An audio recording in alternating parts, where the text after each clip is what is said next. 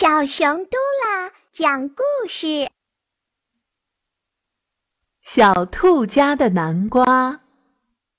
秋天到了，小兔家南瓜地里的南瓜成熟了。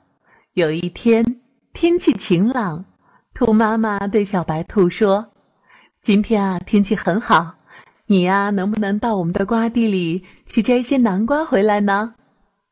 小白兔爽快地说。好呀，我这就去。于是，小白兔就向瓜地走去。他们家的瓜地在河对岸，小白兔要经过一座小桥，才能来到南瓜地里。到了南瓜地里，他看见满地呀都是一个个又圆又大的南瓜，可高兴了。他挑了一个最大的南瓜，想把它摘回家。可是南瓜太大了，十分沉重。小白兔试了试，拿不动，怎么办呢？他坐在旁边的石头上，想了好一会儿，终于想出了一个巧妙的办法。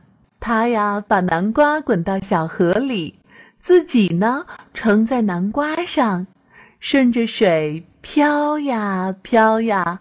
飘到了河对岸，小白兔找来了兔妈妈，两人一起把南瓜从小河里抬上来。